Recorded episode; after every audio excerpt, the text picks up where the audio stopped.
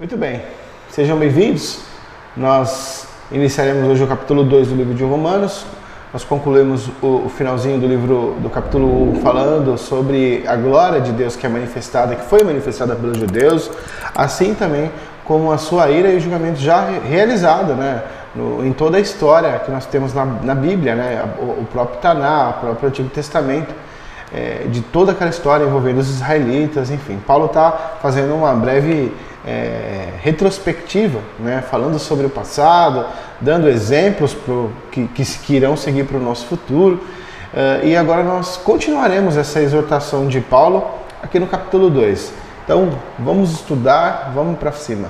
Isso aí. Chegamos então ao capítulo 2, o livro de Romanos. Seguindo aqui então o capítulo 2, né? Paulo dá, continuando a sua exortação. Por isso, você é indesculpável quando julga os outros não importando quem você é.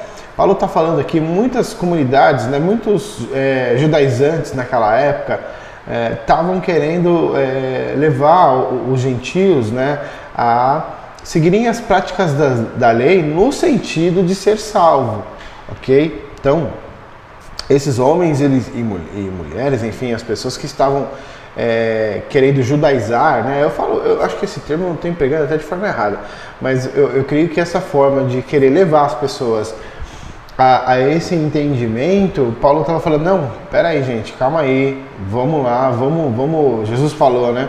É, vereis os seus frutos, né? E sabereis quem é então essa pessoa, se aquilo que ela fala procede de Deus ou procede dela, da carne, se aquilo convém mesmo e é real, conhecereis os seus frutos.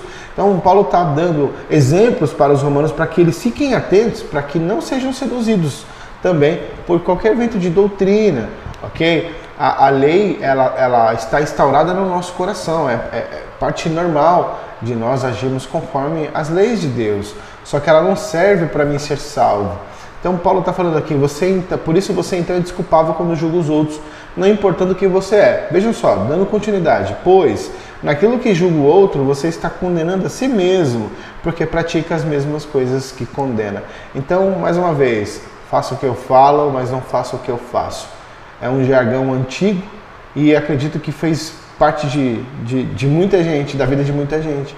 Por isso que foi um jargão tão comum e tão popular. Então, ou seja, não é isso que Deus quer. Você tem que é, seguir aquilo que está nas Escrituras e quando julgar alguém, seja com base nas escrituras, seja para edificar a vida de outra pessoa, seja para ajudar, seja para tirar aquela pessoa do engano, do erro e do pecado, tá? Então, seguindo aqui, bem sabemos que o juízo de Deus é segundo a verdade contra os que praticam tais coisas. Olha, então o juízo de Deus está destinado a essas pessoas, as pessoas que condenam elas e praticam as mesmas coisas das quais essas pessoas é, estão sendo julgadas. Ah, então, não só você. Acho que o julgamento seu será pior ainda contra aquele que, que está pecando, às vezes sem o conhecimento dos ensinos e leis de Deus. Tá? E você, que condena os que praticam tais coisas, mas faz o mesmo que eles fazem, pensa que conseguirá se livrar do juízo de Deus? Mais uma vez, uma referência aqui aos judeus. Tá? Ou será que você despreza a riqueza da bondade, da tolerância e da paciência de Deus, ignorando que a bondade de Deus é que leva você ao arrependimento? Vejam, a graça de Deus aqui, a bondade de Deus, o Espírito de Deus, o Ruach, o Espírito de Deus, mais uma vez, é, mostrando a bondade e que nos faz levar então ao arrependimento. Se eu arrependo, foi porque algo me mostrou que a forma como agia ou pensava estava em desacordo com Deus. Vamos então ter um entendimento então dos versículos do 1 ao 4, que Paulo dá continuidade aqui na sua exortação iniciada lá no capítulo 1, mas agora exorta aqueles que julgam o comportamento dos outros, mas não olham para si mesmo. Isso remete ao que? Uma citação de Jesus, de Yeshua. Né? Por que é que você vê o cisco que está no olho do seu irmão e não repara na trave de madeira que está no seu próprio olho? Veja, um cisco uma trave. Então há um, um, um, um, algo que da pessoa que julga, né? Uma trave enorme na vista e ela não vê, ela não remove aquilo. E se ela remover, ela vai conseguir enxergar melhor aquilo que está diante da, da frente dessa pessoa, tá? E aí Jesus continua: Me deixe tirar esse cisco do seu olho, se você não repara na trave que está no seu próprio olho. Veja, hipócrita, tire primeiro a trave que está no seu olho, então poderá ver bem, para tirar o cisco que está no olho do seu irmão. Esse, essa citação está em Lucas, né, capítulo 6, do 41 ao 42. Então, ou seja, é fácil julgar os outros, né? E ainda mais é, tendo esse, esse corpo de essa capa de religiosidade, é, querendo mostrar às outras pessoas que estão tá à sua volta, que nem os fariseus, por exemplo. Os fariseus têm muito, contribuíram muito, muito, muito conosco, ah, é, positivamente, positivamente. Hoje, se a gente conhece as escrituras como a gente conhece, para se comunicar com Deus, a gente aprendeu através dos fariseus. Mas esse assunto não é para agora, tá? Mas é, os fariseus, eles tinham essa capa de religiosidade, mas os seus corações, as suas, as suas ações, as suas práticas, né, no reservado, eram diferentes daquelas que eles estavam ali né, apresentando às pessoas que estavam à sua volta. Eles queriam seria que eles queriam ser engrandecidos, reconhecidos como justos, como os mais próximos de Deus. Só que as suas ações não, não condiziam com aquilo. Então Paulo está alertando os romanos: olha, vejam quem está à, à, à, sua frente. E ainda alerta os romanos dizendo: olha, aqueles que julgam é, outras pessoas, mas aprovam e fazem as mesmas coisas que ela, o juízo de Deus está encaminhado para essas pessoas. Seguindo então o nosso capítulo 2, né? Mas, por ser teimoso e ter um coração impenitente, você acumula contra si mesmo uma ira para o dia da ira e da revelação do justo juízo de Deus, que retribuirá a cada um segundo as suas obras. Vejam aqui as obras, né? Super importante. Então, Deus vai retribuir é, a, a, a, a, nós, né? Inclusive, Paulo está citando aqui, falando que essas pessoas que julgam, que praticam tais coisas, que é contrários a Deus, é, receberá o justo juízo de Deus, segundo as suas próprias obras, segundo aquilo que, a, que, que, consome, aquilo que faz. Né? Então, a vida eterna aos que, perseverando em fazer o bem, procuram glória, honra e incorruptibilidade, mas a ira e indignação para os egoístas, que desobedecem à verdade e obedecem à injustiça. Então, vida eterna para aqueles que na constância em fazer o bem, é, perseverando em fazer o bem, glória e honra. Aí tá as obras. Da mesma forma, tá? A incorruptibilidade, a ira e a indignação, né? Aliás, a, a ira e a indignação para os egoístas e as pessoas que desobedecem à verdade e obedecem à injustiça. Tribulação e angústia virão sobre todo aquele que faz o mal, ao judeu primeiro e também ao grego, mas haverá glória, honra e paz a todo aquele que pratica o bem, ao judeu primeiro e também ao grego. Porque Deus não trata as pessoas com parcialidade. Vejam, é, eu vejo muitas vezes falando, né? Porque não há judeu, não há nem grego. Vejam que Deus, vejam que Paulo está citando aqui, Paulo que está falando para nós.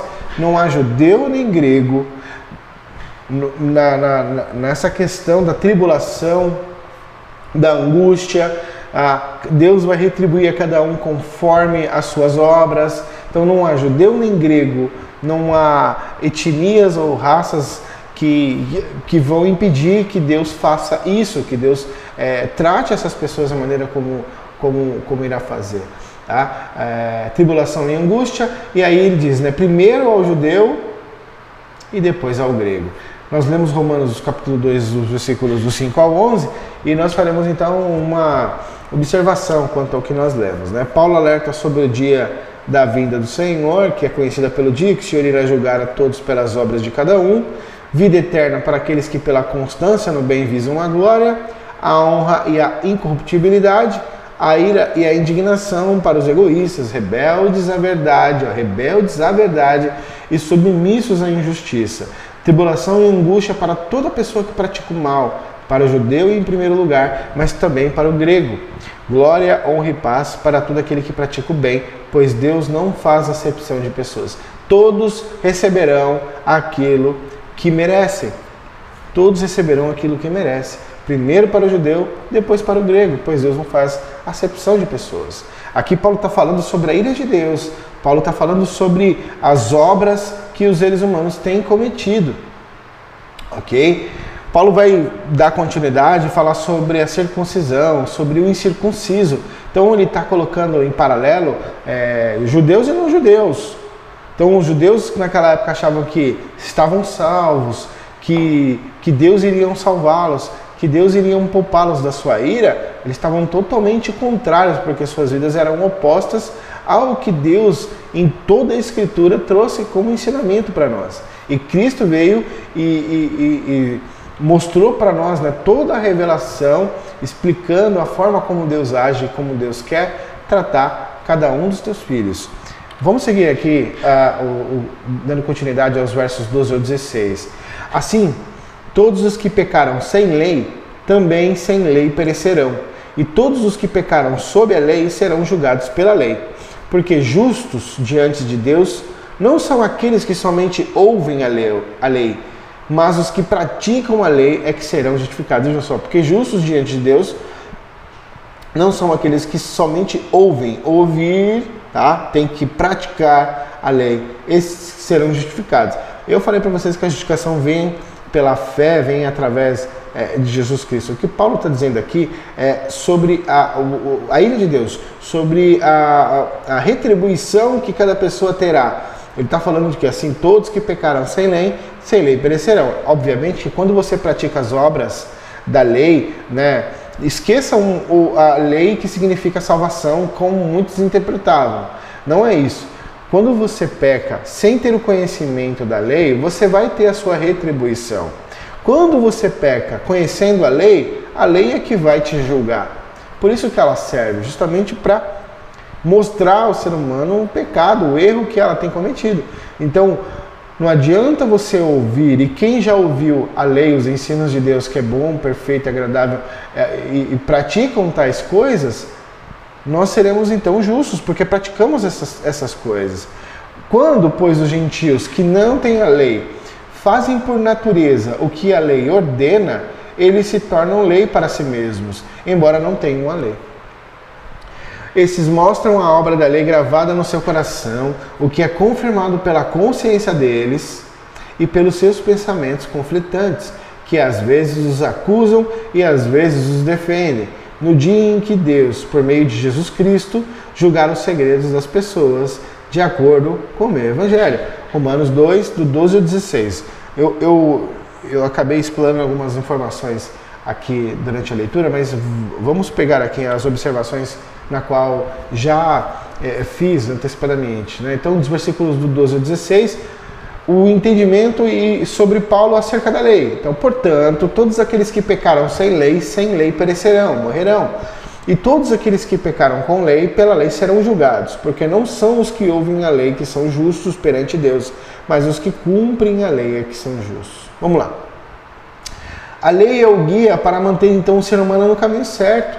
É ela que te norteia, é ela que te dá o caminho. É a lei, é os ensinos de Deus. Ela não é o princípio, vejam, o princípio de salvação, mas ela te norteia no caminho que você deve andar. Tá? Uh, ela, ela não é o princípio né, de salvação, mas te norteia no caminho que Deus requer de você. Quando você recebe o Espírito de Deus, a lei que antes estava lá escrita em pedras, lá em Êxodo 20, agora passa a ser escrita em seu coração. Suas ações passam a ser administradas por sua consciência pura, que é exercida pelo Espírito de Deus que age em nós. Veja uma promessa que há em Jeremias, capítulo 33, 31, que Deus faria uma nova aliança, colocaria suas leis, seus estatutos no coração das pessoas. Então aquela lei que estava em pedras, ela não vai mais te pressionar, porque isso passará a fazer parte da sua natureza. E ninguém precisará ensinar ao seu irmão o que é a lei, o que agrada a Deus, porque todos saberão. Veja só, mais uma profecia de Isaías que está se cumprindo. Romanos, capítulos do versículo 17 ao 23. Mas, se você diz que é judeu, agora Paulo está explicitamente aqui no texto a gente vê a palavra judeu, né? E Erudá. Mas, se você diz que é judeu, confia na lei e se gloria em Deus, se você conhece a vontade de Deus e aprova as coisas excelentes, sendo instruído na lei, se você está convencido de que é guia dos cegos, luz dos que se encontram em trevas, instrutor de insensatos, mestre de crianças, tendo na lei a forma de sabedoria e da verdade, você, pois que ensina os outros, não ensina a si mesmo. Você que prega que não se deve roubar, rouba? Você que diz que não se deve cometer adultério, adultera? Você que detesta ídolos, rouba os templos? Você que se gloria na lei, desonra a Deus pela transgressão da lei. Não tem nem interrogação, é uma exclamação. Ok? Então, Paulo está se remetendo aqui aos judeus, como eu já falei, a, a, os judeus que estavam ali com aquela capa de religiosidade, mas no fundo seus corações não estavam voltados a Deus. Então, Paulo está exortando essas pessoas, aos, aos, aos, remetentes dessa carta aos romanos, mostrando para eles, olha, ouçam o meu evangelho, vejam o que eu estou mostrando a vocês. Paulo faz parte né, do, do grupo farisaico. Ah, Paulo sabia da religiosidade que havia na, naquele tempo, inclusive o que era ensinado.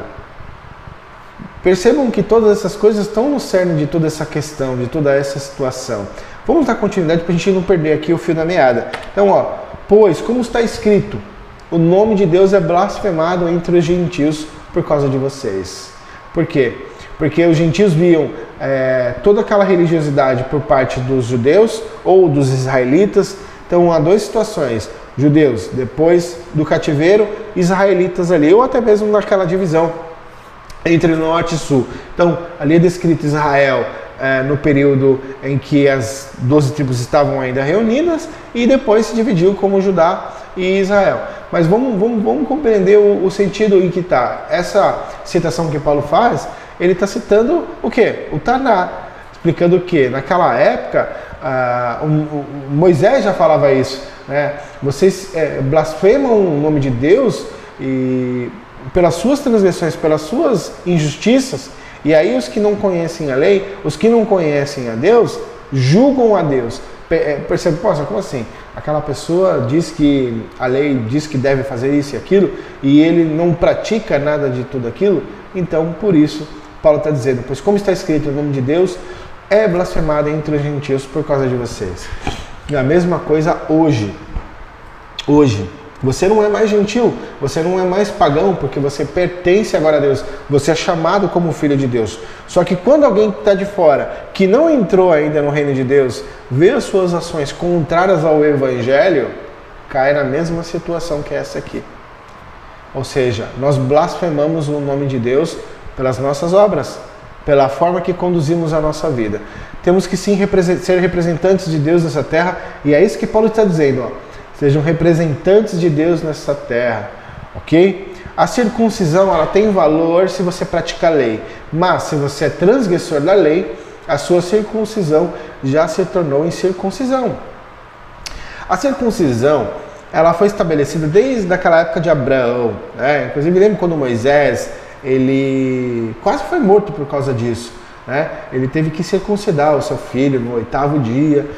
Vejam que era importante é isso, porque Deus escolheu essa forma de, é, de separação dos seus filhos de forma externa, tá? De forma externa, porque o externo depois vem para o nosso lado interno, ok? Então, o símbolo de tudo isso era justamente mostrar na pele daquelas pessoas que elas foram separadas para Deus. Há muitas questões envolvidas nisso, não somente a questão essa de ser separado para Deus, mas há questões que Deus já conhecia como Criador né, de, de, de, dos céus e da terra, de todo ser vivo. Eu vou explicar aqui no nosso entendimento. Mas a circuncisão ela tem valor para aqueles que praticam a lei. Pra, e se alguém é transgressor da lei, aquela circuncisão não valeu de nada. Fui separado para Deus e hoje cometo injustiças. Então, para que eu fui circuncidado? Se fui separado para Deus, que sirva a Deus. Portanto, se a incircuncisão Observe os, prece os preceitos da lei. Esse que Paulo está falando, se a incircuncisão é o, é o, grego, é o não judeu, o pagão, o gentil. Tá? Então ele tá, agora ele está usando o termo incircuncisão, ou seja, aquele que já não é mais é, pagão, aqueles que já não está mais idolatrando os ídolos, aquele que não estava mais no meio de prostituição. Agora ele está falando, se aqueles que não são circuncidados, ok? Observa os preceitos da lei, os ensinos da lei. Não será estes, né, os incircuncisos, considerados como circuncidados, circuncisos, né? Ou seja, vejam que Paulo está fazendo um paralelo entre as duas situações. Se aqueles que não são circuncidados, não judeus, mas agora servem ao reino de Deus, praticam o que é na lei, então eles são os circuncisos da história, não vocês que são circuncidados na pele, mas não honram a Deus como devem honrar. Pegaram aí? E se aquele que é incircunciso por natureza cumpre a lei, ele certamente julgará você, o judeu, ó, que tem a lei, que é circuncidado, que embora tenha a lei e a circuncisão é transgressor da lei. Vejam só. Então Paulo põe a, a, a, a ponto de equiparação entre essas duas pessoas aquele que é circuncidado, que deveria honrar a Deus como deveria, e aquele que não foi circuncidado, mas agora passa a conhecer a Deus, os preceitos, a lei de Deus, o Espírito de Deus age, está na vida dele. Jesus, o Machia, é o Senhor e Salvador da vida dessa pessoa. Se ele cumpre então os preceitos da lei, ele julga aquele que não pratica, mesmo ele sendo judeu, mesmo sendo aquele que recebeu as revelações de Deus, de Deus lá no Sinai, lá no passado. Ok? Porque não é judeu aquele que quem, né? Ou apenas, ou é apenas exteriormente. Nem é circuncisão a que é somente na carne. Porém, judeu é aquele que é interiormente. E circuncisão é a do coração, pelo espírito, não segundo a letra, e cujo louvor não procede dos seres humanos, mas de Deus. Observem esse último versículo. Porém, judeu é aquele que é interiormente a circuncisão é no coração, pelo Espírito de Deus, e não segundo a letra, não segundo a lei, cujo louvor não procede de seres humanos, mas de Deus. É, versículos dos 24 ao 29, nós vamos fazer então, nós vamos falar sobre a circuncisão, que, foi, que pegaremos os versículos 17 ao 29. Vejam, a circuncisão ela é um sinal no corpo do homem que fazia dele separado para Deus, ou seja, santo, separado. Ser santo é ser separado das coisas do mundo, né? A circuncisão da carne é sinal físico de compromisso com Deus. Naquele tempo era necessário, ok? Hoje você recebeu o Espírito de Deus, a lei de Deus está no seu coração. O corte do prepúcio no pênis é, do homem era um sinal externo, né? Que todo homem deveria ter ao oitavo dia de nascimento. Então o menino era separado e cortado então o prepúcio. Há muitas razões por parte de Deus em instruir aos seus filhos, pois falando biologicamente, este corte no prepúcio garantiria saúde aos homens e mulheres por todo o deserto. Vejam só, os hebreus desconheciam as bactérias, mas Deus, o Criador, sabe todas as coisas. As bactérias ruins seriam eliminadas nos corpos, nos corpos, né, no, no, mais precisamente no órgão genital do homem, né, essas bactérias ruins seriam eliminadas porque quando eu não corto o prepúcio, a pele cobre o membro e aí eu ali eu, eu estava cheio de, de, impurezas, de bactérias. Imagina um local que não tem água, eles que não tinha muitas vezes local para tomar banho. Então percebam tudo isso, todo o, o, o, o, que está envolto sobre toda essa coisa. Não é só uma questão é, espiritual, não é só uma questão de separação para Deus, mas Deus estava preocupado com a saúde desses homens e mulheres, gente. Tá? É, as bactérias vão seriam eliminadas dos corpos dos hebreus simplesmente pelo fato de terem um prepúcio cortado. Uma, uma, um livro muito legal que me ensinou muita coisa em relação a essa questão biológica. O livro Biblioquímica, muito bom, muito bom esse livro, explicando para nós é, toda essa questão biológica. Vale muito a pena você ler para você entender, ok? Dando continuidade aqui em relação à circuncisão. Então, Paulo alerta aos judeus que se apegam à lei e às tradições, tá? tradições de homens, para olharem atentamente aos seus atos, pois não adiantaria nada ser circuncidado, ser separado a Deus e desonrar a Deus, não cumprindo o que se espera de um filho de Deus. Certamente a circuncisão ela é útil se observas a lei. Mas se é transgressor da lei, tua circuncisão torna-se incircunciso. Se, portanto, o incircunciso guardar os preceitos da lei, o incircunciso é aquele que não era judeu, tá? não é, guardar então os preceitos da lei, porventura sua incircuncisão será considerada circuncisão. A verdadeira circuncisão é aquela feita no interior do ser humano, no coração, segundo o Espírito de Deus e não segundo a letra. Compreender então essa questão da circuncisão ela é, é muito importante. Nós veremos termos como incircunciso, circunciso. Circuncidado é aquele que é judeu, aquele que foi circuncidado no oitavo dia, seguindo né, toda a tradição desde os seus antepassados. Tá? Deus instruiu isso, não é uma tradição de homens, ok? Mas lembre-se, ele era separado para Deus. E o incircunciso era o pagão era o grego, era o romano, era aquele que não foi circuncidado no oitavo dia, mas quando Paulo usa o termo incircunciso, é aquele que já conhece a Deus, que anda com Deus, que segue a lei de Deus, que está instaurado em seu coração. Ok? Eu espero ter contribuído de forma positiva, é, ajudando na, no pleno conhecimento. acredito que o pleno não, mas a gente vai ainda escavar mais e vai é, conhecer mais a Deus mas aquilo que ele quer e requer de nós. Então, hoje nós estamos fazendo esse estudo, amanhã faremos um outro estudo e assim sucessivamente. Com a graça de Deus, nós podemos cada vez mais cavar e conhecer cada vez mais. Espero ter ajudado vocês positivamente. Mais uma vez, eu agradeço. Estudaremos o capítulo 3. Tá? Aguarde então o próximo vídeo. Já clique no botãozinho aí de, do sininho para que você receba as notificações dos próximos estudos. Fique com Deus que o Espírito de Deus trabalhe na vida de vocês e que o Senhor Jesus seja o seu Senhor e Salvador. Amém.